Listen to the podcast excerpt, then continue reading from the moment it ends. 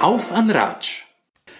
Hallo und herzlich willkommen zur letzten Folge auf an Ratsch im Jahr 2020.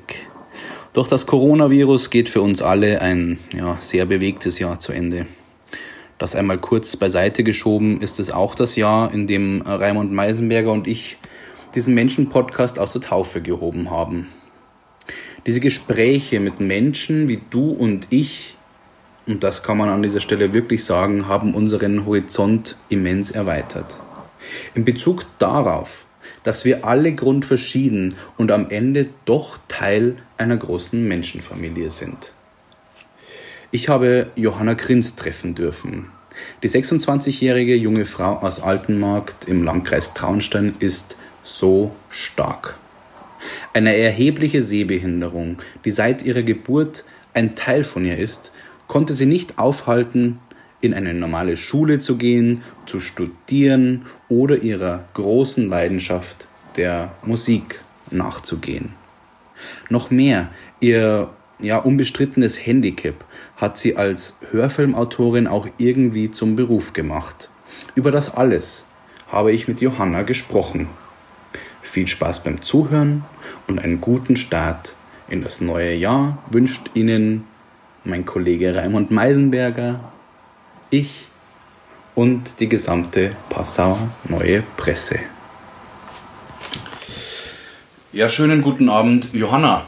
Guten Abend, sehr schön, dass du hier bist. Cool, dass wir das machen. Auf, Im Vollabstand, du hast mir da einfach in irgendeine Ecke gesperrt. und, genau. Ähm, und du darfst dich nicht bewegen, auf gar keinen Fall. Ja, ich weiß. ich sitze da hier in einem Neoprenanzug und ähm, in so einem. Sauerstoffflasche hört man jetzt zwar nicht, die haben wir weggemutet, aber. Ja. Ansonsten fühle ich mich aber sehr wohl hier. das ist schön. cool.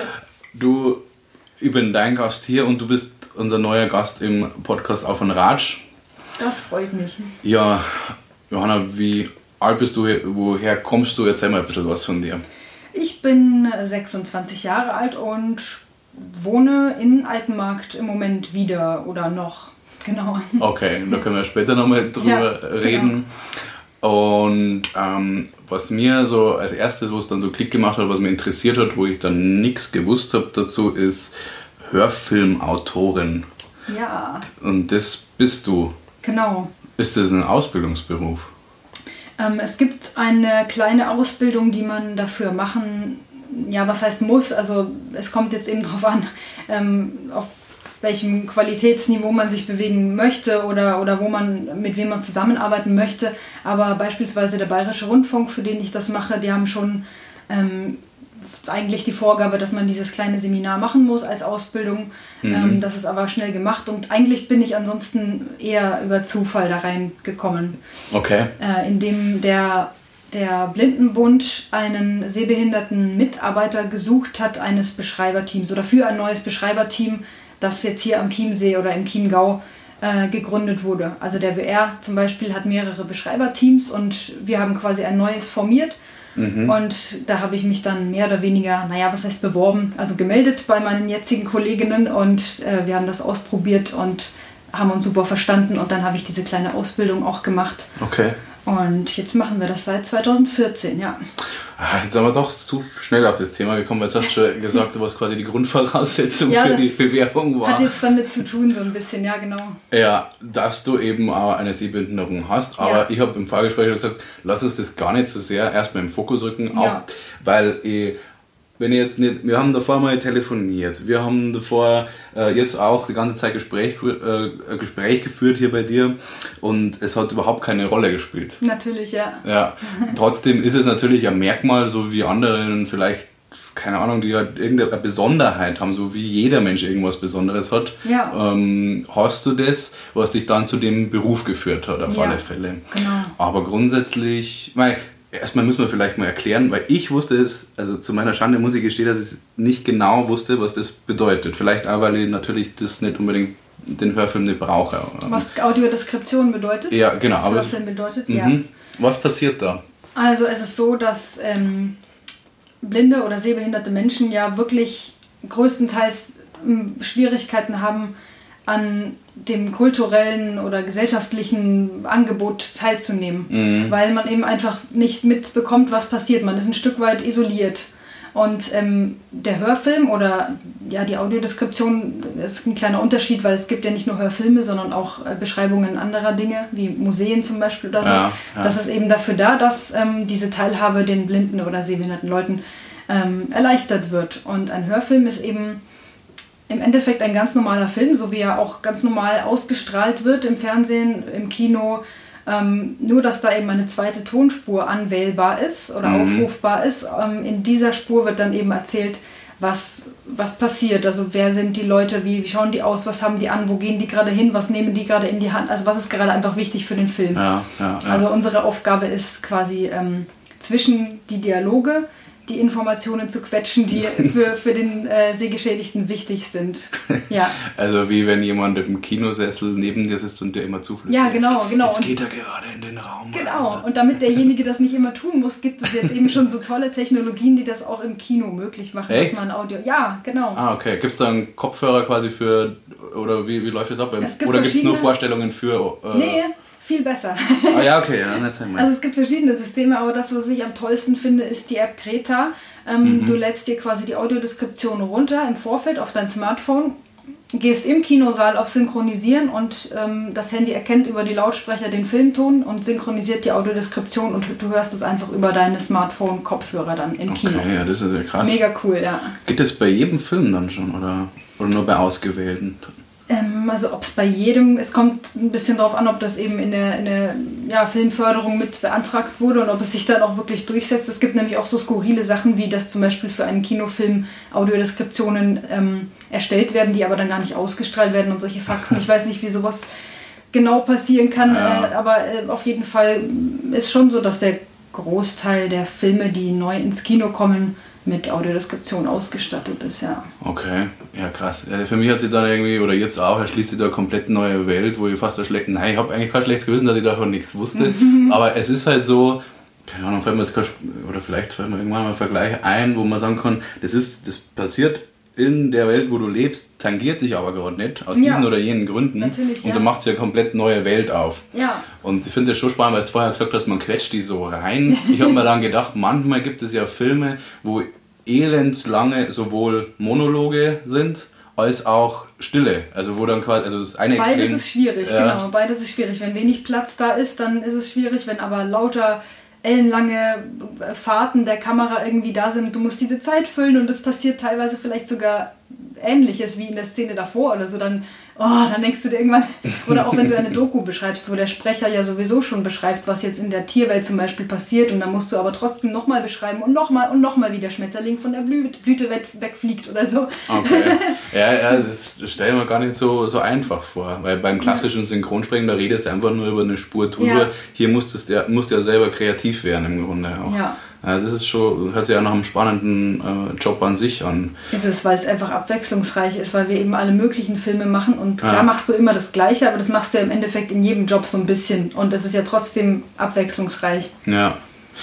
Jetzt, wo du aus Erfahrung, wenn ich schon mal jemanden habe, der aus Erfahrung sprechen kann, wie macht man das, wie hat man das davor? Du wärst ja sicher, oder bevor ich die Frage, weil ich hätte darauf abgezielt, ähm, wie hast du früher Filme geschaut, Mhm. so als Kind oder so. Aber du hast beim Vorgespräch erzählt, dass sie ja deine Sehstärke immer ein bisschen äh, verschlechtert hat mit der Zeit, oder wie war das Genau, also die verschlechtert sich schleichend. Okay. Ähm, als Kind bin ich tatsächlich sehr nah an, an das Fernsehgerät gegangen, habe da auch noch relativ viel erkennen können, aber wahrscheinlich hat mir da trotzdem viel Information gefehlt, aber man merkt es halt nicht so, weil man ist halt ein Kind und man kriegt das mit, was man mitbekommt und ist dankbar dafür und hört ja auch Ja. die Dialoge.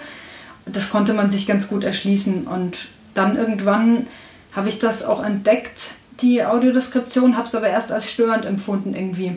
Das ist aber ein Phänomen, was, mh, wie ich rausgefunden habe, relativ ähm, normal ist oder es geht vielen Leuten so, dass man Dinge erstmal als störend empfindet und dann kommt man da immer mehr rein und, und findet es plötzlich praktisch und findet es irgendwann richtig toll. Und als Mhm. ich es dann toll fand, habe ich mich richtig gefreut, dass ich diesen, diese Möglichkeit bekommen habe, diesen Job zu Also machen. erstmal wirkt es wahrscheinlich wie ein Fremdkörper Genau. oder sowas. Mhm. Aber es war jetzt bei dir in der Kindheit nicht so, dass du mit 100% Sehstärke ins Leben Nein. gestartet bist. Nein, genau, also Okay. irgendwas an die 10, also ich glaube nicht ganz 10%, aber so ungefähr 10% kann man glaube ich sagen. Mit denen bist du auf die Welt gekommen. Ja, so in dem Dreh. Okay. Und das hat sich dann sukzessive verschlechtert. Ja, ja Okay. vielleicht waren es auch irgendwie sechs oder so und jetzt bin ich bei circa drei. Es ist schwierig, das zu sagen, Ja, ja. weil ähm, Sehbehinderungen ja auch komplett unterschiedlich sein können. Ja. Also wo der eine drei sieht und der andere drei sieht, kann sich das trotzdem total unterscheiden, was derjenige sieht. Was siehst denn du gerade eigentlich? Also was siehst du jetzt so? Es ist ein bisschen schwierig zu sagen, weil ich ja weiß, was da ist.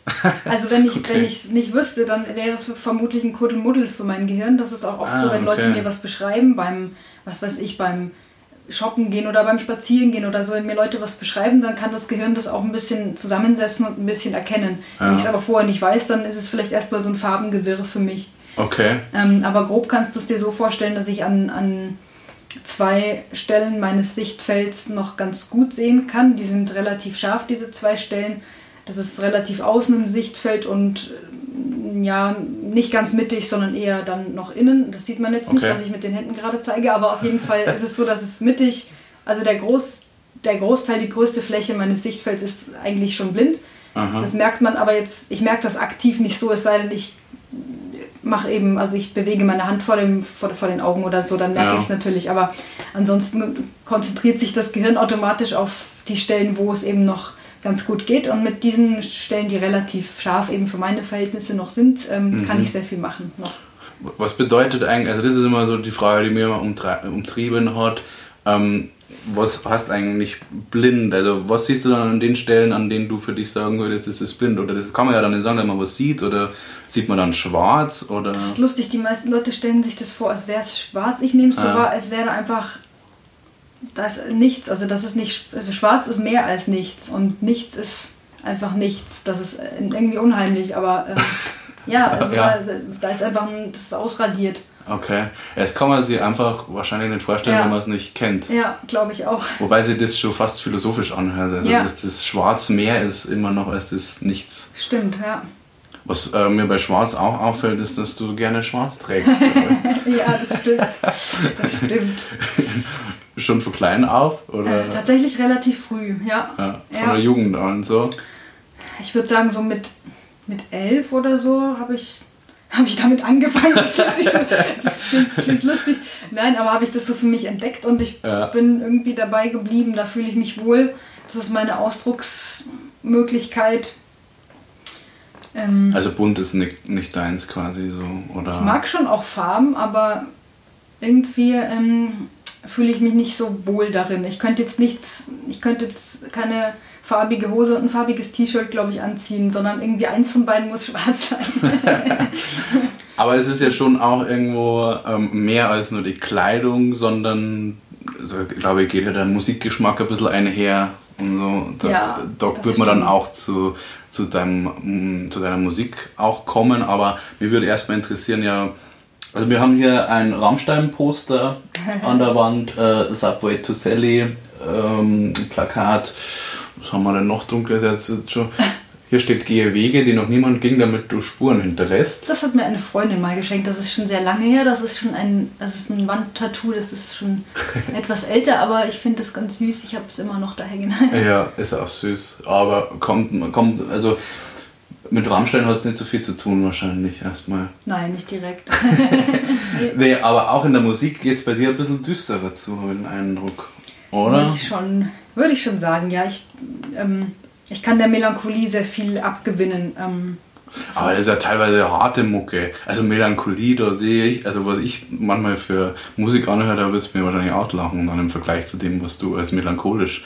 wieso? Erzähl mal, was hörst du denn so? Also die melancholischste und schönste Musik, die ich so kenne, ist, kennst du Agnes Obel? Hm, Ich, äh, zu meiner Schande fürchte ich nein. Ah nein, muss, also ist keine Schande überhaupt nicht.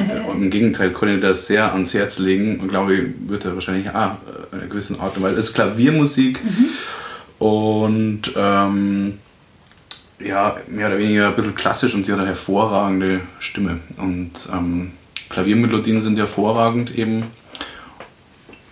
Ja, Okay. Klassische Instrumente dabei. Und das ist sowas für mich, wenn ich Bock auf melancholische Musik habe, dann ist es das. Das kommt jetzt, sagen wir mal, weniger Schlagzeug und weniger, ich mal, weiß ich nicht, was du. Für was ist, was, was gibt dir die Musik so auch? Also ich habe schon ein bisschen reingehört und mir wäre es teilweise so von dem her ein bisschen zu hart. ähm, das kommt immer auf den Blickwinkel drauf an. Also ja. ich, ich, deswegen ist dieser Begriff Melancholie, das ist auch wirklich schwierig, wie man den erklärt, weil jeder irgendwie damit was anderes verbindet oder Leute, die dem einfach nicht so viel abgewinnen können, die setzen Melancholie gleich mit Depression. Mhm. Ähm, es ist natürlich verwandt äh, mhm. irgendwie oder das sind zwei Seiten einer Medaille vielleicht, kann man sogar sagen. Mm, dennoch hat die Melancholie für mich irgendwie sowas Philosophisches und ähm, das hat eben auch die Musik, die ich gut finde. Also ich mag düstere Musik, ich mag Musik, in, in denen es auch mal um Themen geht, die vielleicht nicht jeder, mit denen man sich nicht unbedingt so, so gerne beschäftigt. Mhm. Aber für mich ist das trotzdem für mich, in mir löst das trotzdem was Positives aus. Mhm. So, und wenn man jetzt die andere Seite anguckt, also Leute, die jetzt wirklich Death Metal hören und so richtig krasse Sachen hören, die würden meine Musik nicht als hart bezeichnen. genau. Ja, ich das schon auch ein bisschen unterscheiden. Im Übrigen höre ich ja sehr gerne Rammstein, das muss ich schon dazu sagen. Mhm. Also, ich bin nicht, aber mh, hm, ich kann aber nicht genau definieren, also ich meine jetzt nicht unbedingt die Musik, die du machst oder ihr macht, mhm. sondern erstmal nur, wo ich so das Ganze verorten würde, mhm. aufgrund dessen, weil ich mich halt nicht so gut drin auskenne. Also für mich ist dann einfach schnell, das, das ist so ein bisschen, oh, darfst mir nicht hauen, aber das haben so diese, was auf Wacken oder auch mhm. auf Ritterfesten passieren könnte. Da haben beide so zu verorten für mich.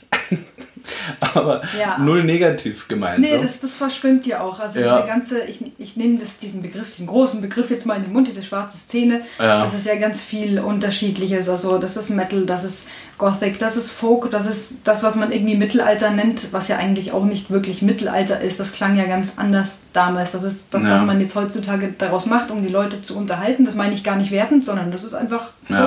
Genau, und das sind eigentlich verschiedene Dinge, die aber natürlich irgendwie durch dieses Mystische, durch das Geheimnisvolle, durch das Tiefgründige, durch das Abgründige vielleicht auch manchmal mhm. ähm, verwandt sind. Mhm.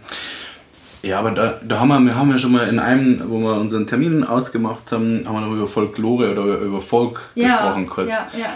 Und da habe ich heute bei mir herfahren haben wir gedacht, ja, irgendwie ist ja diese Art der Musik dann die Folklore so ein bisschen der germanischen Mythologie auch oder zumindest der, der ja, von das artverwandt auf jeden Fall, oder? Ja, das kann man schon sagen und auch, auch viel aus dem in Anführungsstrichen mittelalterlichen ähm, findet man ja auch im Metal, also gerade so Quinten, mhm. äh, Quintenlinien äh, oder, oder genau, also verschiedene Stilmittel, verschiedene Elemente ähm, kommen da schon immer wieder vor und werden immer wieder verwurstet in den unterschiedlichen Genres.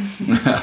Und das, die Faszination daran, dafür ist, hat sich so zwischen 11, 12 bei dir, hat da begonnen und hält seitdem so an. Ja, man entdeckt natürlich immer wieder neue Sachen, aber das ist, wo ich mich zu Hause fühle. Obwohl man natürlich sagen muss, ähm, ich bin da gar nicht auf ein Genre festgelegt. Also das ist, was mir am meisten gibt. Ja. Aber ich bin mit klassischer Musik aufgewachsen. Meine Familie ist sehr, sehr verwurzelt in der alten Musik, auch in der sogenannten alten Musik, also alles bis, bis und inklusive Barock sozusagen. Woher kommt es? Mein Vater ist Geiger und ah. meine Schwester auch, also beide Berufsmusiker und meine Schwester spielt ja auch in der einen Band, die ich habe, bei Delva mit mir zusammen. Ah, okay. Genau. Also musikalische Familie. Ja. Insofern, also ich sage das nur, dass man jetzt nicht denkt, ich äh, finde jetzt nur irgendwie Metal oder so toll, sondern es ist, mhm. dafür ist die äh, Musik viel zu bunt und oder also die Musikwelt und also viel zu, man kann viel zu viel Tolles entdecken, um sich nur auf eins zu konzentrieren und durch die klassische oder alte Musik bin ich auch ähm, auf das Rahmentrommelspielen gekommen zum Beispiel, also Frame Drums, diese arabischen Percussion-Instrumente, die haben auch einen ganz, ganz wundervollen Klang. Also mhm. dieser arabische Raum ist auch was ganz, ganz Interessantes. Also du merkst, es ist ein riesen ja. Ozean an Möglichkeiten und ich, ja. ich liebe das, neue Sachen kennenzulernen. Ja, ich glaube, ich sehe es auch wie du. Also ich mache ja auch Musik und, und höre unglaublich viel Musik und es wäre ja einfach nur dumm, wenn man sie in eine, eine Genre oder irgendwas genau. so, so einsperren würde. Genau. Ähm, egal, ob das jetzt Einflüsse sind oder ob man einfach einen Song hört und sagt, wow, der, der, ist einfach cool. Und da ist ja völlig egal, mir ist es ja völlig egal, welcher Genre das dann auch ja. ist. Und von daher glaube ich, wäre ja jeder blöd, wenn man sich da irgendwie ein, einschränken würde. Ja, ja. richtig. Also aufgewachsen in musikalischen Familie, hast du auch Instrument dann schon früh gelernt oder?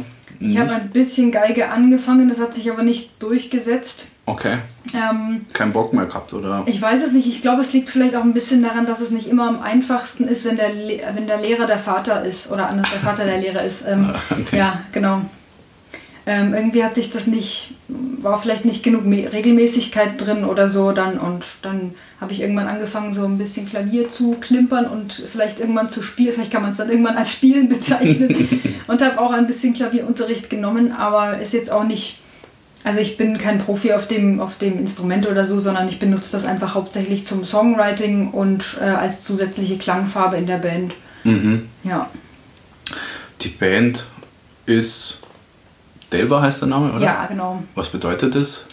Das bedeutet Gestalt aus dem Altkeltischen überliefert, sofern wir vermuten können oder hoffen können, dass das stimmt, weil aus dem Altkeltischen ist ja eigentlich gar nicht wirklich so viel überliefert, aber wir haben das irgendwann mal entdeckt, diesen Namen, und fanden das schön geheimnisvoll, schön ja, geschwungen. Also es klingt einfach sehr schön und man kann sehr viel reininterpretieren. Das war uns wichtig, weil wir eben gerade wegen diesem Schubladenthema, weil man eben nicht nur eine Schublade bedienen will oder wir nicht das tun wollen. Mhm. Und Gestalt ist eben ein Wort, was eben sehr ja, geheimnisvoll wandelbar ist und wo viel drin steckt. Ähm, etwas, was man erst entdecken muss, irgendwie so genau das Unterbewusste auch ein bisschen oder das, das Verborgene. Ja, so stellen wir uns das vor. Mhm. Okay.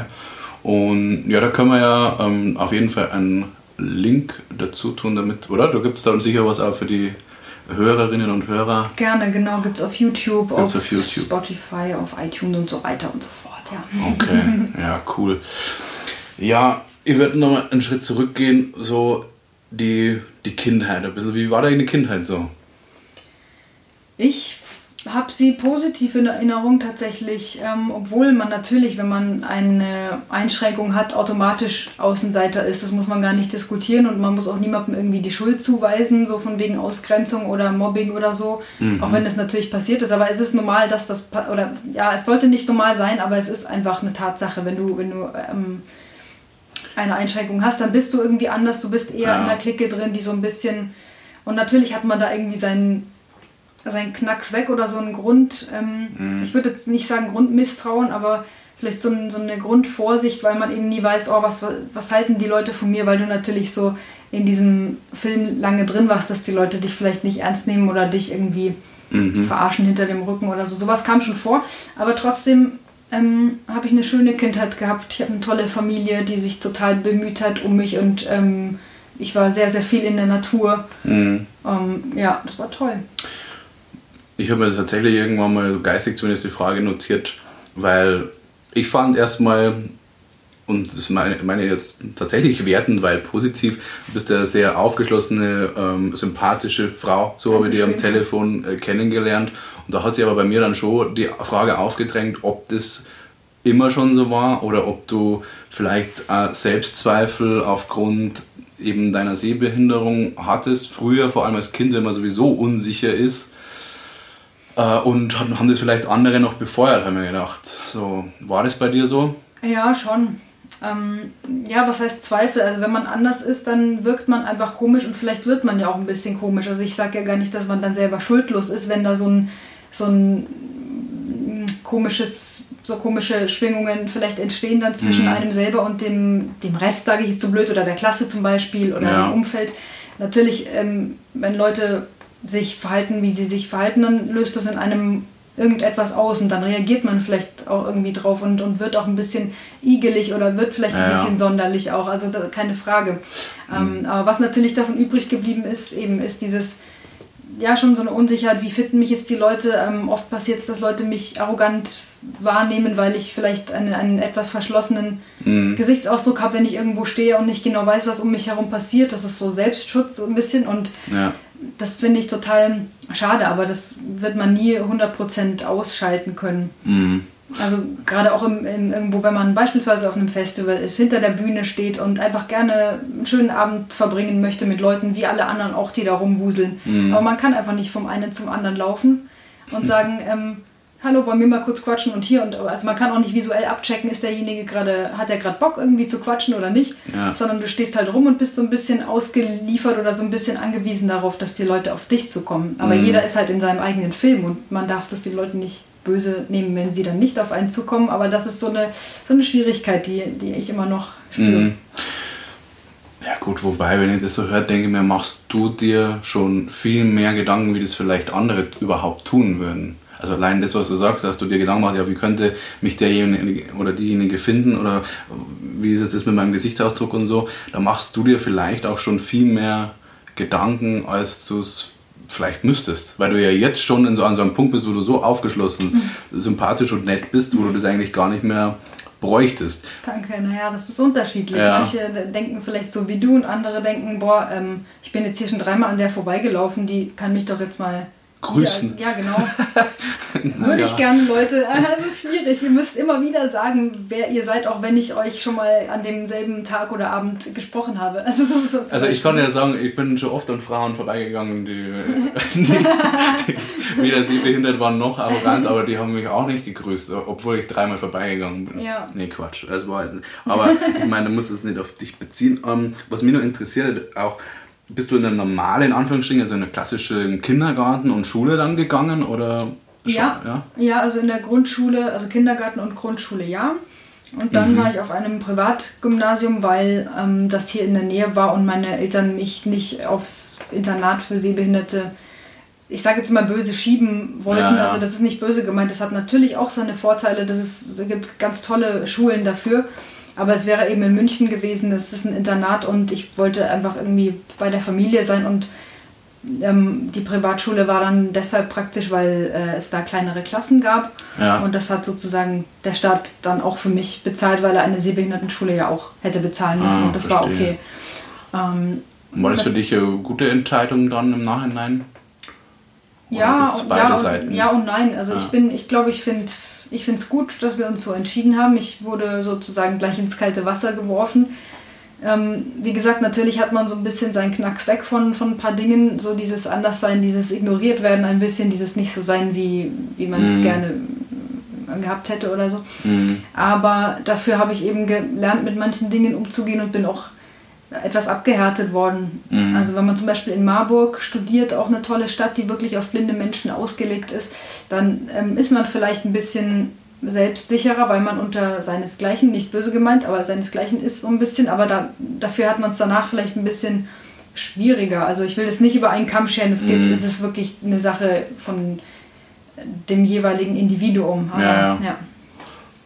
Ja, verstehe ich. Und das Ich glaube, ich bereue es nicht. Ja. Hast du aus der Zeit noch, noch Freunde, die, mit denen du nur Zeit verbringst, aktiv? Und Wenige, also Okay. schon so, mit denen man so ein bisschen in Kontakt ist. Ähm, aber Zeit verbringen wäre jetzt übertrieben, aber das liegt vielleicht auch einfach an der Entfernung. Also man hat sich auch Auseinandergelebt. Ja, naja, und man ist einfach auch räumlich verstreut jetzt. Und ja. ja. ja, cool. Auf alle Fälle. Ich werde jetzt erstmal da von dem einen Eck in das andere und ein, einen Schluck meines Getränks. Du hast den Vertrag gebrochen, du hast dich bewegt. Okay. Ähm, Kommst ja, du wenn der kalt wird, das wäre ja scheiße. das wäre schade, ja. Ja, ja, schade, nicht scheiße. Ich hab grad, das können wir Schnitt. Ja, sehr gut. Ja, so ein winterliches Getränk ist was Gutes. Ja, aber auch kein Winter. Das ist ja der Punkt. Ja, das ist auch schade, denn ich liebe den Winter. Das hört man meine Musik, glaube ich, auch an. dass es winterlich ist. Ja, oder Ja. auch den Videos, oder? Gab es da nicht ein paar Winterszenen? ähm, es gibt ein. mh, Nee, eigentlich nicht wirklich. Also es gibt kein richtiges. da? Oder habe ich was anderes? gibt jetzt von meiner Band kein richtiges Musikvideo, aber wir haben zu einem Song namens Winterkind so ein Lyrics-Video mit schönen Winterbildern gemacht. Aber Ach, jetzt so ein richtiges. Ja, so ein richtiges Musikvideo gibt es noch nicht. Aber der Winter, der gibt einfach ganz viele großartige Metaphern her. Und ich mag diese, da haben wir es wieder, diese spezielle Melancholie, die schon irgendwie so, so ein bisschen über allem steht, finde ich. Also der Winter ist so ein, so ein bisschen hat was Erhabenes, finde ich. Deswegen mag ich das so was, was von, von innerem Frieden irgendwie und von, Mhm. von zur Ruhe kommen und neu anfangen. So, das steckt da für mich drin. Deswegen, ich bin ein, ein äh, Fan der nordischen Gefilde. ja, und mit den Temperaturen hast du auch kein Problem. Nein, ich mag das. Ich finde das beruhigend wenn das kalt, wenn es kalt ist. also nicht, wenn es drinnen kalt ist, aber wenn ich mich draußen an der frischen Luft bewege und ja. es ist kitschig, ich gebe es zu, aber es gibt nichts Schöneres als Schneeflocken im Gesicht oder auf dem Gesicht. Das ist so schön. Ja, nö, ich finde das glaube ich gar nicht so kitschig. Also das ist ja auch, was ich mir auch gedacht habe in der ganzen äh, Sehbehindertenfrage, fühlst du so, also hast du dann Superkräfte in den anderen, in den in quasi so Geruch oder oder beim Fühlen oder sowas, dass das bei dir dann stärker ausgeprägt ist. Ich mein, ja, ja, schon. Also es ist ein Irrglaube, dass man jetzt mit besseren anderen Sinnen dann auf die Welt kommt, aber natürlich werden die dann trainiert. Ja, also das meine ich ja. Also genau. so, ja. ja, also ich habe natürlich eine gewisse, ja, eine sensible Sensorik in den, in den Fingern und äh, mein Gehör ist natürlich sehr trainiert und da kann ich sehr schnell reagieren, wenn ich irgendwas höre, was was mir auch beispielsweise gefährlich werden kann im Straßenverkehr oder so. Das ist schon überlebenswichtig, ja. Mhm. Genau. Und aber ja, Schnee, vielleicht mag ich das auch deshalb so gern, weil ich es eben noch gut sehen kann. Also so eine weiße Fläche, das hat einfach was. Oder auch wenn genug Kontrast da ist, dann kann ich auch große Flocken manchmal noch erkennen. Ja. Ah, okay. Ja, das ist spannend. Ja. Dann, wann ging das los mit der Musik? So richtig? Ähm, es war tatsächlich relativ typisch so in der Schulzeit, also was man da so kennt, so Schulchor und Schulband. Und die Jungs haben mich dann eben auch zur härteren Rockmusik gebracht und dafür begeistert. Genau, ähm, da habe ich auch gesungen und an, ab und zu auch Schlagzeug gespielt in der Schulband und auch ein bisschen Gesangsunterricht gehabt hier und da. Mhm. Ähm, und ja, einfach angefangen in kleineren Projekten immer wieder was zu machen. Und nach der Schule gab es dann eigentlich, oder am Ende der Schulzeit gab es dann eigentlich schon die erste Band, Delva, ja. Okay. Und weil du die Schulzeit so auch angesprochen hast, wie, wie, macht man das dann alles so? Du musst ja das alles so machen, was die anderen auch so machen müssten irgendwie. Mhm. Aber hast äh, Barriere dazwischen. Ja, ähm, also früher, als ich noch mehr gesehen habe, habe ich bis zum Abitur wirklich mit Vergrößerungen gearbeitet. Nur, also ich habe unter einem Lesegerät, nannte sich das, ja. ähm, geschrieben. Das war wie so ein beweglicher Tisch und ein, wie so ein Fernseher oben drauf, wo ich gesehen habe, was ich schreibe. Ach krass, okay. Und da habe ich wirklich alles noch geschrieben und auch ähm, mit diesem fernsehartigen Ding konnte man auch an die Kamera, äh, an die, an die, mit einer Kamera an die Tafel gucken, so rum. Mhm. Ähm, und ich habe ja schon soweit versucht, alles zu machen, was die anderen auch machen. Das hat natürlich seine Grenzen. Also okay. ich habe beispielsweise bei Schulaufgaben ähm, die Aufgabenstellungen vorgelesen bekommen, manchmal dann, oder ja, vor allem wenn es dann aufs Abi zuging, ja. ähm, damit das einfach nicht so lange dauert, bis ich alles gelesen habe. Ähm, und manchmal musste ich auch Sachen nicht abschreiben, sondern die wurden mir dann kopiert oder so. Aber das sind eben gerade solche Sachen, wo dann vielleicht, das findet die Klasse dann gar nicht so cool, wenn man was nicht machen muss, was die anderen machen müssen oder so. Wie war das für dich dann? Ging das auf auf die Nerven, dass du dann irgendwo in einer gewissen Abhängigkeit noch warst, wie du sagst, da dieses Vorlesen oder so. Ähm, wie, wie gingst du dann selber damit um? Klar ist das nervig. Also ich bin erstmal dankbar, dass mir ja, ja. Diese, diese, Chancen gegeben wurden, dass, dass ich da auch Unterstützung und einen sogenannten Nachteilsausgleich bekommen habe. Ja, und auch meine Familie hat mich unterstützt, hat mir zu Hause ganz viel vorgelesen aus den Büchern und so. Mhm. Ähm, aber trotzdem aber bist du der eigener Mensch irgendwie so. Ich genau. verstehe das, dass man da auf der einen Seite dankbar in Klammern sein muss schon fast, ja. aber auch dankbar ist, das ja. glaube ich sofort. Äh, aber man möchte halt dann vor allem, wenn, dann, wenn man größer wird, äh, möchte man ja einfach das alles selber machen, ist ja völlig klar. Ja, und das wird sich ja. aber auch nie ändern. Also das muss man akzeptieren. Es geht mir immer noch tierisch auf den Keks, natürlich, mhm. aber es ändert sich nicht. Wenn ich irgendwo einkaufen gehe, wo ich mich nicht auskenne, dann muss ich an der Kasse fragen, ob der mit mir da durchgeht, der liebe Mensch, der da sitzt und vielleicht mit mir was in den, in den Korb tut oder Sagst so. du dann aktiv, du hast eine Sehbehinderung oder? Ja, ich gehe ja mit dem Stock. Also wenn Ach ich so, alleine unterwegs bin, dann ah, habe ich wirklich den Langstock dabei. Aha. Wenn ich mit Leuten unterwegs bin, dann nicht immer, weil es nicht immer was bringt, dann hake ich mich lieber irgendwie mal ein oder so. Mhm. Aber als Erkennungszeichen ist das schon wichtig, ja. Okay. War Blindenhund mal ein Thema? Ja, möchte ich unbedingt mal, aber erst okay. dann, wenn ich weiß, wo ich lande, wirklich, weil Jetzt bin ich ja eben noch in Altenmarkt im, oder wieder im, im Elternhaus. Also ich habe eine Zeit lang in München gewohnt in einer kleinen Studentenbude, als ich Germanistik studiert habe. Und ähm, jetzt bin ich eben erstmal wieder hier, aber irgendwann möchte ich natürlich auch wieder in eine größere Stadt oder zumindest irgendwo hin, wo ich zentraler bin als hier, weil ich einfach durch die Musik auch viel unterwegs bin oder unterwegs sein will. Mhm. Ähm, und dann ist es schon ein ganzes Stück immer von, von dem südlichsten Zipfel, so mehr oder weniger irgendwo ja. hin.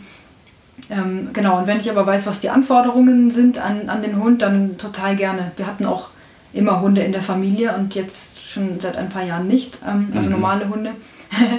ähm, Was heißt also, du meinst? Normale Hunde.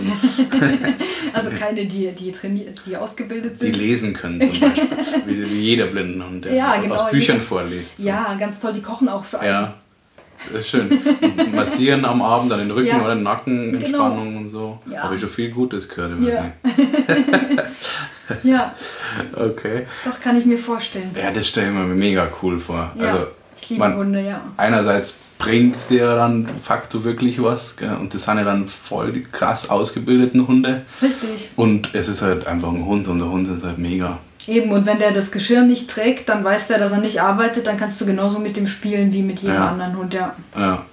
Ja, das ist cool. Ja, aber es ist verständlicher, bevor du jetzt quasi noch nicht gesettelt bist, oder? Genau. Ja. ja, krass, du hast Germanistik dann auch studiert. Genau. Und abgeschlossen. Ein Bachelor erstmal, genau. Ein Bachelor, okay. Ja. Und da lief es dann, oder in München hast du es gemacht? Genau. Okay. Ja, aber es ist, also ich kann mir das einfach nicht vorstellen, wie. Also ich kann mir schon vorstellen, dass es funktioniert, aber ich stelle es mir für dich persönlich auch mega stressig vor. Du gewohnst dich wahrscheinlich dran mit der Zeit. Da habe ich dann aber ja. im Studium auch wirklich nichts mehr wirklich mit der Hand geschrieben oder gelesen, sondern alles, okay. alles digital. Also okay. ähm, mein Handy kann mir Dinge vorlesen, mein Computer und da habe ich alles nur noch digital gemacht, weil das, das könnte ich jetzt nicht mehr leisten. Also okay. Ich kann mir das, wenn ich zurückdenke, eigentlich gar nicht mehr vorstellen, was ich da alles gemacht und gelesen und geschrieben habe. Das könnte ich jetzt von der Kraft nicht mehr. Und ich bin ja dann auch, ja, man kann jetzt entweder stark oder feige genug sagen. ähm, ja, war ich auf jeden Fall ja, eben feige oder stark genug zu sagen, hey, ich mache jetzt erstmal keinen Master, das, das ist mir gerade zu viel, ich möchte lieber ähm, unterwegs sein. Ich war zu der Zeit auch viel unterwegs mit der anderen Band, die es ähm, jetzt nicht mehr gibt, aber auf jeden Fall bereue ich das gar nicht, weil ich kann das immer noch machen. Ich brauche es erstmal nicht, mhm. weil ich habe einen Job, der mir Spaß macht, der ich habe auch über Audiodeskription tatsächlich geschrieben, meine Bachelorarbeit. Ah, okay. Das hat also alles super zusammengepasst. Ich ah, liebe cool. das, mich mit Sprache zu beschäftigen und, und so Wortfitzeleien und so. Das ist total mein Ding. Okay, ja, das Aber ist cool. ich, ich stehe dazu, dass ich da jetzt einfach gerade keine Energie hatte dafür und keine Notwendigkeit darin gesehen habe. Das ist erstmal okay, wie es ist. Ja, also ich glaube auch nicht, dass du dich da rechtfertigen musst oder beziehungsweise es ist total nachvollziehbar, ähm, dass du es so machst, wie du das für richtig hältst. Und ähm, die anderen Geschichten, also wie, wie läuft es so vom, vom Rhythmus her? Also wenn du ähm, Audiodeskription machst, musst du da dann auch wieder nach München oder wie läuft es? Nee, also das Team wurde ja eben quasi hier im Chiemgau gegründet. Also meine mhm. Kollegen wohnen auch in der Nähe vom, vom Chiemsee und wir treffen uns normalerweise immer bei mir oder bei einer der Kollegen. Mhm. Aber jetzt seit Corona machen wir das über Skype oder Zoom. Das funktioniert wirklich gut. Also es ist nicht ganz so komfortabel, wie wenn man in einem Raum sitzt, weil man ja den Filmton hören und besprechen muss. Mhm. Aber ähm, es, es funktioniert, wir haben da Lösungen gefunden. Und das äh, Skript schicken wir dann zum BR und dort wird es eingelesen von einem Sprecher. Also wir müssen gar nicht in München sein für die Tonproduktion, sondern wir sind nur die Autoren des Skripts. Okay. Ja. Da würde ich jetzt gleich mal voll einsteigen in eure Arbeit. Also wie, wie läuft sowas ab? Erklär mir das mal. Also ihr trefft euch erstmal. Genau, Was wir treffen uns. Wir treffen uns, wir bekommen den Film rechtzeitig, also viele Wochen bevor der ausgestrahlt wird natürlich. Ähm, und haben dann bis zu einem gewissen Termin Zeit, den Text zu machen. Mm, und teilen uns das einfach so ein, wie es für uns gerade passt. Und ähm, also erstmal guckt man den Film zusammen an Mhm. Und ich, ich gucke bewusst gar nicht hin, auch wenn ich noch ein bisschen was sehen kann, aber es soll ja auch für komplett blinde, blinde Menschen nachvollziehbar sein, was wir da sagen. Ähm, also ich gucke nicht hin, sondern höre nur zu und die Kollegen beschreiben mir, was passiert. Und dann merke ich ja schon, okay, das, da, bei der Szene kommt es auf das an oder auf das und das fehlt mir da und da das Geräusch, das müssen wir unbedingt erklären und genau. Also ihr macht so quasi so eine, eine Kaltübung oder mhm. wie, also quasi die reden dann schon während dem, also die genau. erklären dir quasi spielerisch so ja, einfach ja. nebenbei. Genau, äh, spontan. Ist also spontan. wie eine Live-Audiodeskription, das gibt es ja auch bei, bei okay. Fußballspielen zum Beispiel oder ja. ja. Ähm, Genau, und dann guckt man den Film wirklich szenenweise und teilweise sekundenweise an. Also ich, ich, mhm. ich sehe eine Szene oder höre eine Szene wirklich sehr, sehr oft. Wir können die Dialoge mitreden dann irgendwie. okay. äh, und, aber das macht Spaß, also weil ich eben das total liebe, wie gesagt, so mit Worten zu spielen, zu gucken, wie kann ich in, in ganz kurzer Zeit möglichst viel Sinn und Informationen da reinbringen. Mhm. Genau, und da musst du dir überlegen, welche Worte implizieren das, was du sagen willst, mhm. in möglichst kurzer Zeit. Und genau, dann machen wir den Text und da gehören auch Angaben für den Sprecher dazu, also Timecodes oder auch, ob er schnell reden muss ob er lang, also, oder ob er, ähm, was heißt langsam, also ob er eben Zeit hat oder nicht. Also so gibt es so kleine Abkürzungen, damit der weiß, ob er rasen muss oder nicht. Ja. Ähm, man schreibt rein, was er übersprechen soll, eventuell, ähm, oder welchen Musikakzent er während eines Takes freilassen muss, weil es irgendwie wichtig ist oder, oder dramaturgisch irgendwie relevant und solche Sachen, genau. Wie lange braucht ihr jetzt, sagen wir mal, für so einen klassisch 90-minütigen Film? Kann man das so sagen? Ungefähr? Ähm, ich würde jetzt mal ungefähr, also es kommt auf den Schwierigkeitsgrad drauf an, es kommt echt ja auch drauf an, welche Szene du gerade an einem Arbeitstag erwischt.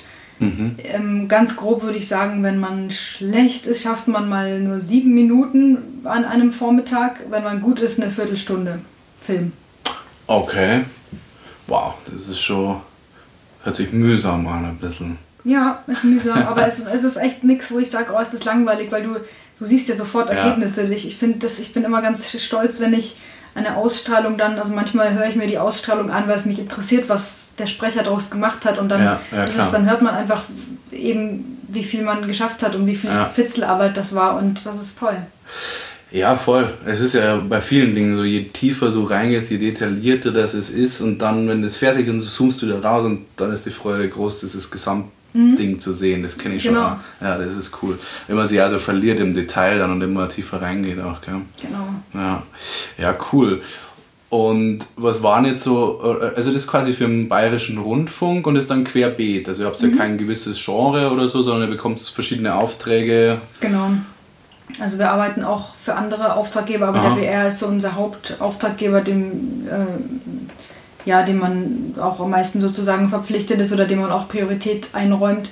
Mhm. Ähm, und nee, es ist wirklich alles Mögliche, also Natur, Dokus, Tatort, ähm, Spielfilme, ähm, Serien, ja. Ähm, die im Vorabendprogramm laufen oder so. Also wirklich ganz alles Mögliche bin ja großer Hubert und Staller-Fan zum Beispiel. da hast du Folgen gemacht dann auch? Ich selbst nicht, aber Kolleginnen von mir schon und ich, ich, ich liebe das. Ich gucke mir das immer an oder höre mir das immer an. was ist so überhaupt, vielleicht wenn du dich fragen, was so einer deiner Lieblingsfilme oder was du zu den besten Filmen aller Zeiten zählen würdest? Oh je. Ja, das. Da bin ich total schlecht, muss ich sagen. Vielleicht komme ich später nochmal drauf zurück. Bei sowas bin ich leider echt un unspontan. Verstehe ich. Ähm, wie ist denn da so die Hörerschaft? Also kannst du so mal in, in, Zahlen, weil wie gesagt, für mich war das jetzt irgendwie komplett neue Welt, aber für wie viele Menschen ist das so wirklich eine Erleichterung oder Hilfe? Gibt's, kennst du da Zahlen? Also Leider ist es sehr schwer, das ähm, auszumachen oder herauszufinden, wie viele Leute das tatsächlich dann abspielen oder okay. äh, ausnutzen, ähm, aufrufen. Mhm. Ähm, deswegen ist es ganz wichtig, dass man da immer wieder darauf hinweist und auch Leute, die vielleicht keinen Internetzugang haben, also auch ältere Leute, die ähm, mhm. blind sind, ähm, dass man die darauf aufmerksam macht, dass es solche Angebote gibt. Ja. Mhm. Okay. Was hast du denn noch so für Hobbys? Was habe ich denn für Hobbys? Was haben wir denn noch nicht? Immer an der Musik natürlich, gell? Die wird wahrscheinlich viel Zeit in Anspruch nehmen bei dir. Ja, schon. Also das Audiodeskriptionszeug ist wie ein Halbtagsjob, weil meine Kollegen auch Familie haben und dann ja. arbeitet man eher vormittags meistens oder also jetzt nicht immer nur, aber ähm, ist so der Fokus und dann bin ich tatsächlich sehr, sehr viel mit dem, mit dem Hirn bei der Musik und bei dem, was ich gerade aus Mhm, mhm, Ansonsten bin ich echt gerne in der Natur. Ich liebe es zu reisen. Ich, ich versuche das, wann immer es geht. Und jetzt geht es gerade nicht, was ja. ich total schrecklich finde, weil ich wollte so gerne nach Island dieses Jahr. okay. Warst du schon mal? Oder? Nein. Okay. Ähm, Warum dich das Land so? Ähm, weil ich diese, diese Fülle an Naturgewalten einfach Wahnsinn finde. Also äh, Vulkane und heiße Quellen und aber dann auch diese Kälte, diese, diese Gletscher mhm. ähm, oder auch eben Eishöhlen, die man ja noch besuchen kann. Also das muss man noch mal gemacht haben im Leben. Wie Wahnsinn ist das denn, so eine Eishöhle von innen zu sehen, die einfach ja. aus Jahrtausende altem Eis besteht. Ähm, und das ja. gibt es irgendwann einfach nicht mehr. Das muss man sich mal vorstellen. Das finde ich ja, das ist so was Kostbares für mich, die Welt zu entdecken. Mhm. Und ich würde auch wahnsinnig gerne einmal Nordlichter live sehen, so bevor ich das nicht mehr erkennen kann. Deswegen ist das, fühlt sich das so schlimm an, gerade dass es aufgeschoben ist, die Reise. Und ja. Das will ich unbedingt, genau. Ja, dann wünsche ich dir oder hoffe ich, dass es auf jeden Fall bald wieder klappt. Dankeschön. Im Moment sieht es ja alles ein bisschen in die Richtung aus, dass es zum, sich zumindest entspannt und der Impfstoff da ist ja. und du ja. irgendwann dann die Nordlichter anschauen kannst. Danke. Ja, Wo warst du denn schon äh, überall? Genau, ähm, ich war mehrmals in Irland, das ist das auch mm. ein Herzensland. Also ist natürlich naheliegend, wenn man Musik macht, die auch irgendwie mit, mit Folk zu tun hat und mit dieser ja. speziellen Aura, äh, mit dieser etwas nordischen, ja, oder ja doch, nordischen Aura zu tun hat. Ja. Ähm, da war ich mehrmals.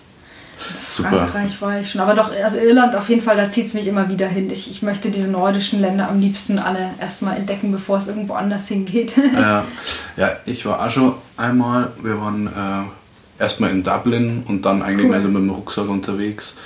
Und das ist auf jeden Fall äh, erstmal die Natur crazy. Ja. Und die Menschen auch, aber, also ja. wo man denkt, das ist äh, krass, du musst da bloß, also in Dublin natürlich kannst du zu diesen Mainstream-Orten da gehen, wie heißt der, also eine, diese eine Straße da, wo es so zugeht. Temple ja, Bar. Temple Bar. Ja.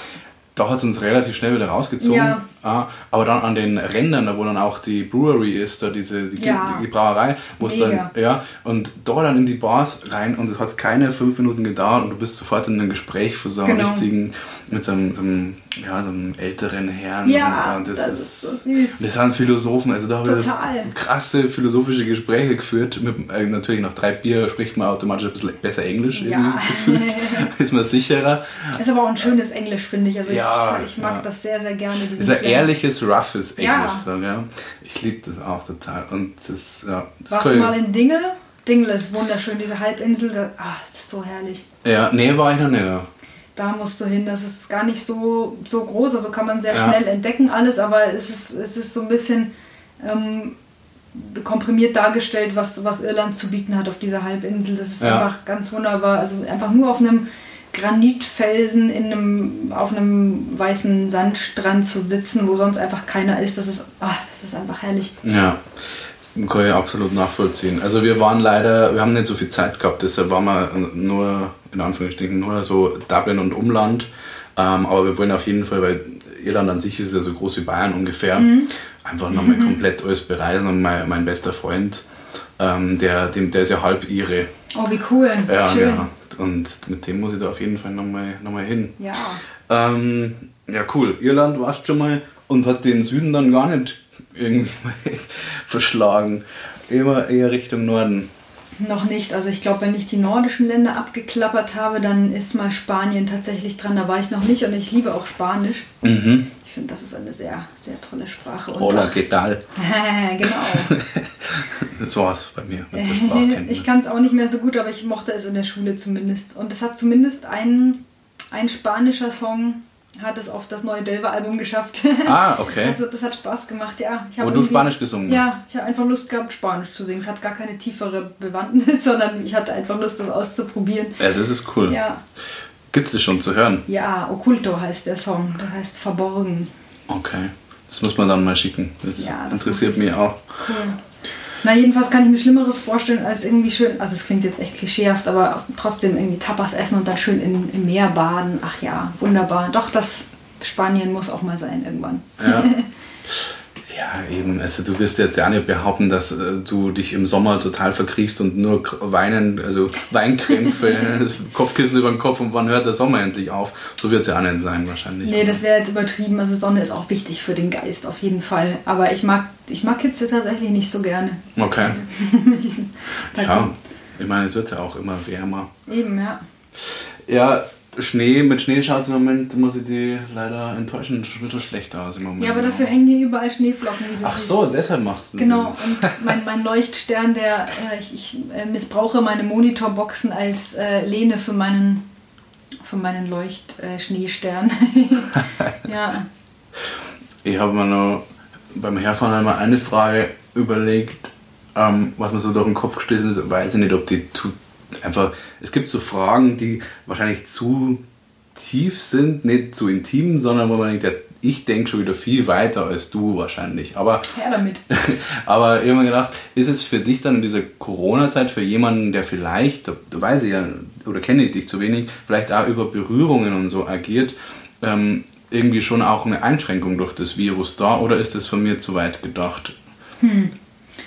Ich habe in einem Newsletter gelesen, dass ähm, blinde und taubstumme Menschen, die eben auf Berührung, auf Assistenz auch angewiesen sind, dass die mit zuerst geimpft werden sollen. Das hat jetzt Ah. nichts mit mir zu tun. Ich weiß Ja. noch nicht, wann, ich das, wann, ich das, wann ich das machen möchte oder nicht. Das Okay. jetzt mal ähm, abgesehen davon, Ja, ja. Nur, nur so als Info. Ich habe das irgendwie gelesen in einem Newsletter, dass das, ähm, insofern hast du schon recht, also weil natürlich, wenn man irgendwie reisen möchte, trotz allem, also im Inland oder so, dann ähm, braucht man mitunter eine, eine Hilfeleistung, zum Beispiel am Bahnhof. Da buche ich mir, wenn ich irgendwo umsteigen muss, eine Hilfe von der DB. Und die bringen mich dann zum anderen Gleis, wenn ich mich irgendwo nicht auskenne. Und klar, da, da hast du natürlich diese Berührung. Ansonsten, Ich fand es jetzt eher, also ich habe mir das gedacht, aus emotionalerer Natur, Ja. dass du vielleicht eher körperlicher Ja. bist als andere. nee, das würde ich jetzt gar nicht sagen. Ich Okay. bin eher ein akustischer Typ. Natürlich ist das schön, also natürlich kann ich einer, einer Umarmung oder so wahnsinnig viel abgewinnen oder auch aus, aus, ähm, aus einer Berührung kann ich natürlich sehr viel lesen, wo mir der Gesichtsausdruck oft fehlt oder so. Ähm, das schon, aber ich meine, wenn man sich entscheidet, einen Menschen wirklich zu treffen, dann ist das im Endeffekt auch egal. Weißt du, was ich meine? Wenn man in einem Raum ist und keinen Abstand hält und das ist eine nahestehende Person, Ja, dann wird man sich vermutlich auch berühren. Ne? Also, aber ja, ja. ja, Ja, klar. Also das ist, wie gesagt, total ins äh, Blaue reingefragt oder mir ist, weil das ist, stimmt schon, wenn es jetzt eine fremde Person, so wie ich jetzt, da ist Mhm. es ja sowieso klar, dass wir jetzt nicht die ganze Zeit, dass du mir nicht die ganze Zeit im Gesicht Ja. abtatscht und schaut, was er jetzt für eine Mimik macht. das macht sowieso kein. Also ich kenne niemanden, der das macht. Mit diesem Klischee muss ich mal aufräumen. Ja, eben, das habe das hab ich erstens noch nie gesehen und ich stelle es mir irgendwie strange vor für beide, also für alle Beteiligten. Ja. Oder? Ich meine, wenn man jetzt einen Partner hat, dann ist es was anderes. Ne? Aber also wenn das der Partner ist oder so und man will natürlich irgendwie den kennenlernen oder wissen, einfach, ja klar macht man das dann, aber das machen dann ja auch wahrscheinlich nicht sehgeschädigte Leute. Also das, ne, weißt du, was ich meine? Mm, ja, also das ist irgendwie alles relativ mit diesen Klischees. Ja, was wären sonst noch Klischees, mit denen du aufräumen würdest? Oh Gott, ähm, oh, ich bin so furchtbar unspontan. Hallo, das war auch eine spontane Frage. Siehst du hier irgendwo am Blog? Ja, äh, siehst du hier irgendwo einen Blog? Oh Gott, oh Gott. Nein, alles gut, alles Jetzt gut. trinke einen Schluck. Jetzt Brauchen wir Alkohol. Also da ist kein Alkohol drin. ganz wenig. Ja. Ähm, Ja, siehst du, schau, Fettnäpfchen. Aber das ist doch auch. Nee, aber äh, ganz Genau. kurz, das ist ein, das Ja, ist ein Klischee, sorry. weil jetzt, jetzt fällt es mir nämlich ein, weil wir jetzt gerade von wegen sehen, haha, das ist eigentlich, ähm, das kannst du ruhig sagen. Also wir sagen auch, sehen wir uns übermorgen oder ich habe den Film angeschaut oder so, das sagen wir auch. Also das kann man machen. Das ist auch ein Klischee, dass man das irgendwie nicht sagen sollte oder so. Ja, ich, ich für meinen Begriff wird es schon wieder, also für mich persönlich, der dich so akzeptiert, wie du bist, wo mir das einfach völlig egal ist, ob du jetzt eine sogenannte Behinderung hast oder so, ähm, würde ich würde dich mit dem, dass ich das ausspare, was ich zu anderem sagen würde, schon wieder, also nicht inklus also nicht integrieren in meine ganz normale Gemeinschaft. So. Weißt du, wie ich meine? Wenn ich jetzt was ein anderes Wort verwende, nur weil ich Angst hätte, dich damit zu verletzen, grenze ich dich irgendwie schon wieder aus, auf, eine- auf eine Art. Ja, und ein, ein Rollstuhlfahrer sagt auch, jetzt gehen wir ins Kino. Ja. Also wirklich. Ja, eben. Also, Nee, ich, ich würde mir auch wünschen, dass es, ähm, also mir ist total bewusst, das will ich auch nicht wegreden, dass es oft umständlicher ist, mit einer Person mit einer Einschränkung zum Beispiel irgendwas zu unternehmen oder die mit einzubinden, natürlich. Aber ich, ich würde es mir wünschen, dass es nicht als Umstand oder Mehraufwand, sondern als Verschiebung wahrgenommen wird. So, Mhm. der braucht jetzt nicht das, sondern der braucht das. Und das ist normal so, dass, dass man Mhm. eben das äh, umlagert und dann das sozusagen das Gehirn das schon automatisch macht. Ja. Weißt du, was ich meine? Ich weiß, was du meinst, aber ich glaube auch, dass viele ähm, einfach Ängste haben oder ja. Angst haben, was Falsches zu sagen oder mhm. was Falsches zu tun und dann, ja. also die, die haben eine gewisse Unsicherheit, mit der ganzen Gaudi umzugehen. So. Und das, glaube ich, das wiederum ist dann wieder schwierig für die Person, die eine Einschränkung hat, weil sie vielleicht manchmal nicht deuten kann, wie die andere Person wiederum denkt. Auf jeden Fall, das ja. ist mir auch bewusst, dass da viel Unsicherheit oder Ängste oder so ähm, dahinter stecken. Also ich nehme das auch niemandem übel, wenn er, er oder sie nicht weiß, wie er mit etwas umzugehen hat oder das noch nicht richtig macht oder richtig in Anführungsstrichen. Ja. Ja, genau, dieser Punkt ist, wahrscheinlich gibt es kein richtig oder falsch, oder? Oder, oder gibt es jetzt was, ja gut, natürlich gibt es immer was Falsches, aber wenn man sich so ganz normal verhält. Naja, bei bestimmten Dingen, aber was heißt richtig oder falsch, auch da kommt es wieder aufs Individuum an, ja. wie das jemand möchte. Aber es gibt schon so Sachen, wo man, wo man glaube ich, lernen kann, was richtig oder falsch ist, auch wenn etwas, was nicht richtig ist für eine eingeschränkte Person, äh, vielleicht gut gemeint ist. Also mhm. zum Beispiel, ich nehme, ich, ich hake mich nicht bei einem blinden Menschen unter und führe ihn über die Straße, ohne zu fragen, ob er darüber will oder ohne zu sagen, ähm, kommen Sie zurecht. Das Gab's das schon ja, mal? Ja, das passiert. Ja, auf jeden Fall. Dass sich jemand schon mal eingehakt hat oder ja. über die Straße gezogen hat? Also über die Straße, das ist mir jetzt noch nicht passiert, das ist aber Leuten passiert, die ich kenne, aber in den Bus, das ist mir passiert. Äh, ja, erzähl mal, also wie, was ist Na, Ich stand da und ähm, wollte eigentlich, ich weiß, ich weiß es nicht mehr genau, ob ja, ich mir auf den nächsten warten wollte oder ob ich erst mal fragen wollte, ob das die richtige Linie ist. Irgendwie so war das und jemand hat mich halt einfach schon so mit reingenommen. Und hey, du siehst den Menschen gar nicht. Das ist total lieb gemeint, aber du siehst den Menschen nicht oder kaum oder nicht so gut, dass du ihn einschätzen kannst. Also der ja. ist dir nicht vertraut und du bist plötzlich irgendwie so ausgeliefert. ähm, am, am, besten ist es wirklich, wenn, wenn Leute sagen, kommen sie zurecht, weil das ist so eine, das ist keine ähm, degradierende Frage ja, oder das ist gar nichts Schlimmes, weil dann kann derjenige sagen, ja, ja. Oder nee, ähm, komme ich nicht, danke, dass Sie fragen, äh, könnten Sie mir kurz helfen oder so. Das ist gar nichts ähm, ab, werten das dann. Also das ist am besten, wenn man das so macht. Ja, ja. Ja, es hört sich gut an, finde ich. Finde ich richtig. Das ist ja auch das, um was es geht, dass man äh, respektvoll miteinander umgeht und das bedeutet auch, dass man jemanden bloß, weil man ihm jetzt seine Hilfe anbietet, dann hat das ja auch gleich so, oder wenn man es schlecht formuliert, schnell den Touch von Abwertung ja. oder Herabstufung. So. Ja. Ja, Aber es beruht natürlich auch auf Gegenseitigkeit. Es gibt ah. viele Leute, die einfach schon verbittert sind, weil sie so lange sich beispielsweise in einer großen Stadt durchschlagen müssen, weil sie da vielleicht alleine wohnen und ständig irgendwie auf ja, nicht gerade rücksichtsvolles Verhalten stoßen, ja. aber trotzdem muss man, man darf dann auch nicht abwertend sein und irgendwie sagen, äh, das ist jetzt irgendwie falsch oder, sondern also ich versuche freundlich zu den Leuten zu sein oder jemanden auch mal irgendwie anzulächeln oder so, wenn mich jemand irgendwie ähm, wenn mir jemand hilft oder, oder auch mich nur irgendwie anguckt oder wenn ich das Gefühl habe, ich stehe irgendwo in der U-Bahn, jemand guckt mich an und ist jetzt irgendwie unsicher, dann versuche ich auszustrahlen, dass alles gut ist. okay. Ja, stimmt, du hast recht, das ist äh, beidseitig auf alle Fälle. Ja. Wie ist das eigentlich, also ist das angeboren und warum weiß man das? Wodurch sowas ist das vererbbar oder was ist das eigentlich, was du. In meinem Fall ist es wahrscheinlich nicht vererbbar. Es ist eine okay. Netzhauterkrankung, die einfach eine Laune der Natur ist. Okay. Die Natur fand das einfach lustig. ja. ja, okay. Und du findest es wahrscheinlich mal mehr, mal weniger. Ja, genau. ähm, ja, man kann schon, ja, man kann durchaus auch mal äh, etwas Lustiges draus machen oder also ja. es ergeben sich schon manchmal lustige Situationen und wenn man ein bisschen, wenn man sich selbst nie immer so ernst nimmt, dann ähm, ist alles gut. Es gibt ja auch wirklich schlimmere Sachen. Ich möchte auch nicht die ganze Zeit, mhm. äh, dass das so eben im Vordergrund steht, wenn man mit mir zu tun hat oder so. Es gibt wirklich schlimmere.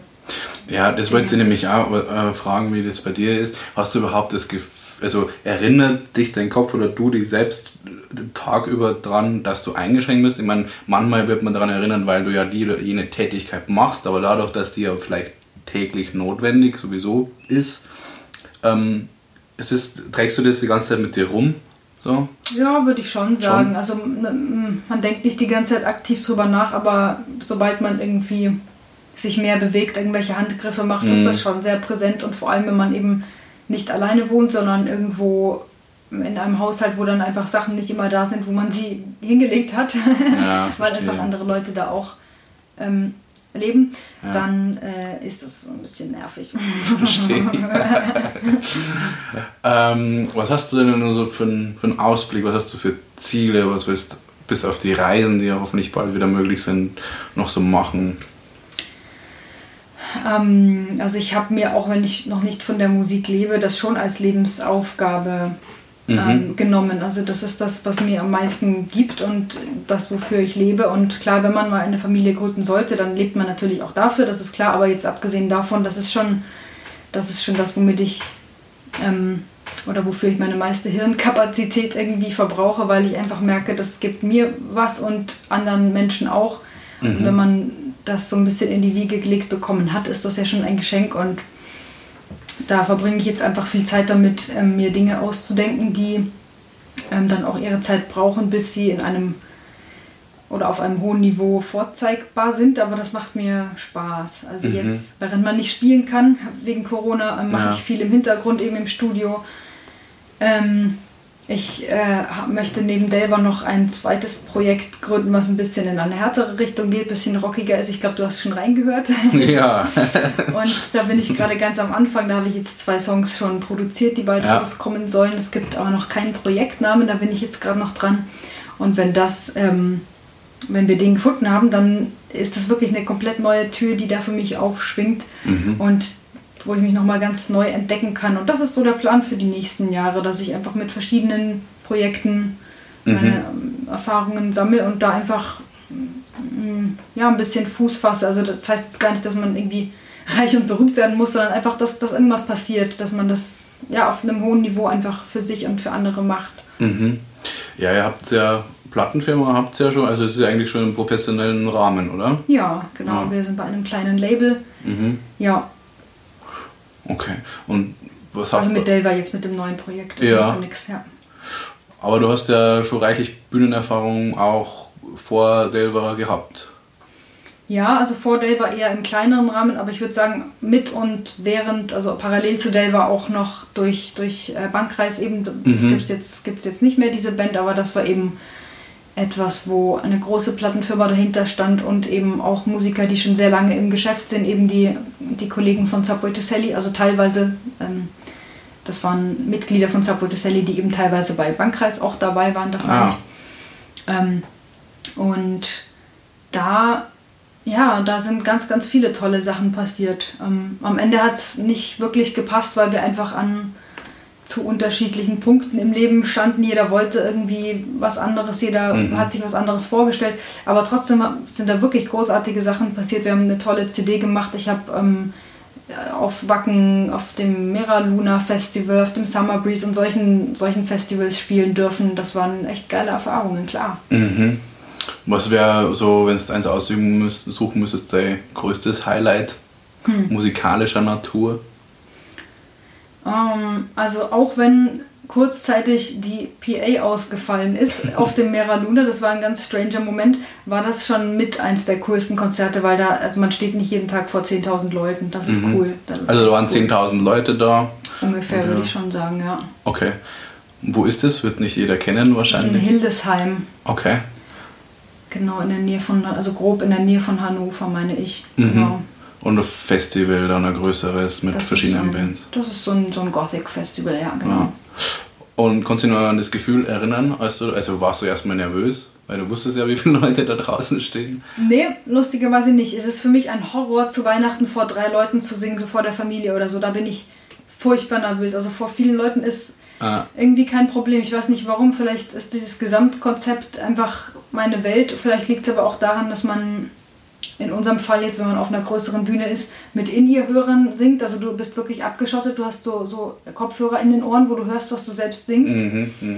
Und bist so ganz in deinem Film. Das ist einfach total mein Ding, das, das ist wundervoll. Und dann die Kraft der Instrumente eben zu spüren auf der Bühne und sich zu bewegen. Und also ich kann mich ja leider nicht so sehr bewegen, wie das andere Leute machen, die ähm, Rockmusik machen und die rumspringen. Das würde ich auch gerne. Das geht nun mal leider nicht, aber naja. sofern es halt geht. Ja, das ja, näher aufgeregt in dem Sinne war ich nicht. Also ich habe natürlich immer Respekt vor jedem Publikum. Mhm. Aber ähm, das ist eine schöne Aufregung. Okay, also nicht so, dass du jetzt wirklich Text vergessen und zitternd dastehst und nicht mehr weißt, wo oben und unten ist, sowas dann Nichts nicht. vergessen kommt echt eher vor, wenn man vor wenig Leuten irgendwie irgendwas, irgendwas singt, was möglicherweise auch neu ist, was man vielleicht noch nicht so lange Ja. im Repertoire hat oder so, dann passiert sowas, aber eigentlich sonst normalerweise nicht. Also quasi übermorgen Abend dann. Zum Beispiel, wenn ich jetzt ein Lied lerne und ich muss das morgen vorsingen, das geht gar nicht. Das, es braucht ein bisschen, bis das in meinem Hirn Mhm. ist. Naja, andere lesen es halt dann ab, ne, wenn sie was spontan singen, das kann ich nicht. Stimmt. Mhm. Ja. ja, ich dachte mal, also erstmal so der erste Fehler beim Erstkontakt, wenn ich mir gedacht habe, jetzt hast du ja gerade Whats- WhatsApp geschrieben. Das ist ja eigentlich total dumm. Nee, gar nicht. ja, aber ich habe erst eigentlich gar nicht drüber nachgedacht. Also, aber du hast da auch, also ich fand es schon interessant, du hast da also auch die Technik quasi an dich angepasst sozusagen, sodass du eigentlich so wie WhatsApp oder eben den Laptop genauso Mhm. benutzen kannst wie andere, oder? Genau, das Ganze nennt sich VoiceOver und ist einfach ein, ja, so ist wie ein Screenreader. Also da, wo dein, wo dein Finger über den Screen fährt, da wird dir vorgelesen, was eben da unter dem Finger eben gerade steht. Ah, okay. Ähm, oder du kannst dir Texte vorlesen lassen, du kannst auch Sachen diktieren oder ich tippe ganz normal wie jeder andere auch in die, ähm, ins Textfeld, aber höre halt dann die Buchstaben und, und ähm, lösche den halt, wenn er falsch ist oder so, wenn ich den nicht getroffen habe, den Buchstaben mit dem Finger oder so. Mhm. Genau, das geht alles sehr gut. Da ist die Technik sehr weit und es wird immer besser. Auch Apps, mit denen man sich zurechtfinden kann, mit denen man beispielsweise durch eine Stadt stromern kann und dann bekommt man vorgelesen, was links und rechts am Straßenrand für Geschäfte sind oder so. Das es gibt so tolle Sachen Krass, ja. und dadurch stirbt auch die Blindenschrift langsam aus. Also ich will das jetzt nicht verschreien oder nicht schlecht reden oder so. Vielen Leuten nützt das noch was. Ich habe die nie gelernt, weil mir Vergrößerung plus ähm, Akustik immer am meisten geholfen hat. Mhm. Und es gibt jetzt eben so tolle Möglichkeiten, dass man eigentlich diese Punktschrift und diese relativ komplizierte Art und Weise, diese Punktschrift herzustellen mit so einer speziellen Schreibmaschine, Mhm. nicht mehr unbedingt braucht. Stimmt, über das habe ich noch gar nicht nachgedacht. Ja.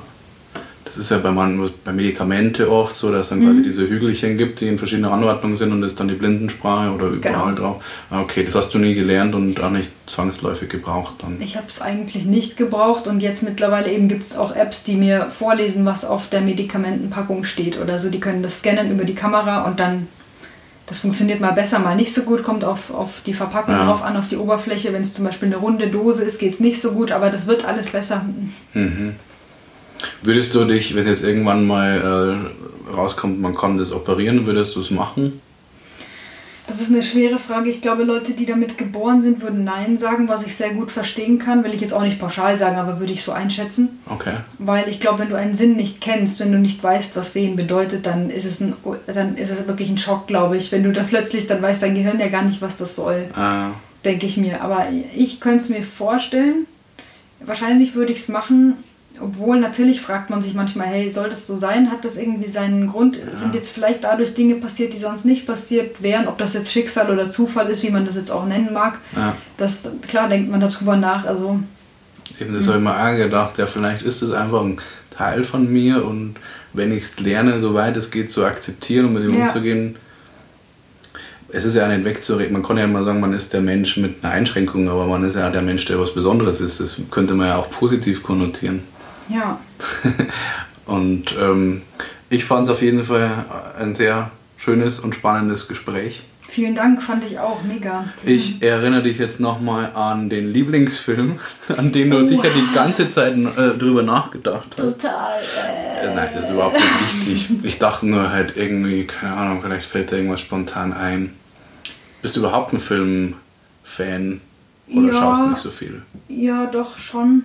Ähm, also ich habe tatsächlich noch kein Netflix oder sowas, aber ich, ähm, naja, also ich gucke in der Mediathek schon irgendwie oft auch Sachen oder so. Also wenn es jetzt um eine Serie ginge zum Beispiel, Mhm. ich bin ein riesen Stromberg-Fan. Stromberg. Ja, Stromberg ist der Oberhammer. Oh, Für Stromberg schön. gibt es keine Audiodeskription, was sehr schade ist, weil da so viele geniale Details drin vorkommen. Das stimmt wohl. Aber ich liebe Stromberg. Das ist Sehr gut. nett. Ich liebe Stromberg auch. Und Ach, das ist schön. Das ist, wir haben einmal, das ist schon Jahre her, wir haben uns ein ganzes Kino gemietet, nur um den ganze, die ganze Nacht Stromberg zu schauen. Ne. Im, in Reichenhall. Oh, du bist mir immer sympathischer. Äh, Ohne Scheiß, das war, da, da, in Reichenhall gibt es ja so ein schnuckliges Kino. Und der, ein Freund von mir, der, der kannte den oder kennt den Besitzer halt und der hat gesagt, ja im Prinzip nimmt er ja genauso viel ein, wie wenn jetzt da 20 Leute so einen anderen Film anschauen. Und dann haben wir da die ganze Nacht Stromberg und in Ja, dem Fall war es noch King of, King of Queens auch noch, weil wir das auch alle gut fanden. Genial.